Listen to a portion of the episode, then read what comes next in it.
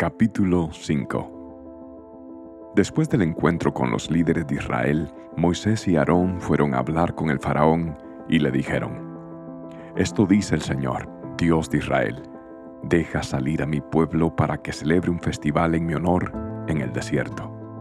¿Ah, sí? replicó el faraón, ¿y quién es ese Señor? Porque tendría que escucharlo y dejar ir a Israel. Yo no conozco a ese tal Señor y no dejaré que Israel se vaya. Pero Aarón y Moisés insistieron. El Dios de los hebreos nos ha enviado, declararon. Por lo tanto, déjanos hacer un viaje de tres días al desierto a fin de ofrecer sacrificios al Señor nuestro Dios. Si no lo hacemos, nos matará con una plaga o a filo de espada. Y el faraón respondió, Moisés y Aarón, ¿por qué distraen al pueblo de sus tareas? Vuelvan a trabajar. Miren, hay muchos de su pueblo en esta tierra y ustedes les impiden continuar su labor.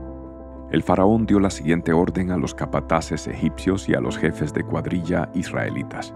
Ya no les provean paja para hacer los ladrillos, hagan que ellos mismos vayan a buscarla, pero exíjanles que sigan fabricando la misma cantidad de ladrillos que antes no reduzcan la cuota, son unos perezosos, por eso claman, déjanos ir a ofrecer sacrificios a nuestro Dios. Cárguenlos con más trabajo, háganlos sudar, así aprenderán a no dejarse llevar por mentiras. Entonces los capataces y los jefes de cuadrilla salieron a informarle al pueblo. El faraón dice lo siguiente, ya no les proporcionaré paja, tendrán que ir ustedes mismos a conseguirla por donde puedan pero deberán producir la misma cantidad de ladrillos que antes. Así que el pueblo se dispersó por todo Egipto en busca de hierba seca para usar como paja. Mientras tanto, los capataces egipcios no dejaban de apremiarlos.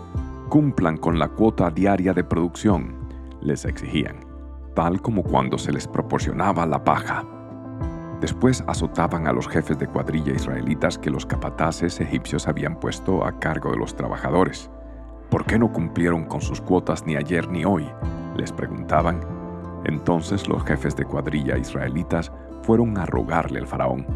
Por favor, no trate así a sus siervos, le suplicaron. Ya no nos dan paja, pero aún así los capataces nos exigen que sigamos haciendo ladrillos, nos golpean. Pero no es nuestra culpa, es culpa de su propia gente. Pero el faraón gritó, Ustedes son unos holgazanes, haraganes, por eso andan diciendo, déjanos ir a ofrecer sacrificios al Señor. Vuelvan ya mismo a trabajar. No se les dará paja, pero aún así tendrán que producir la cuota completa de ladrillos.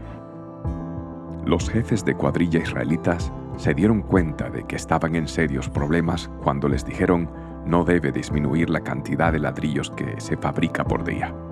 Al salir del palacio del faraón, se cruzaron con Moisés y con Aarón, quienes estaban esperándolos afuera.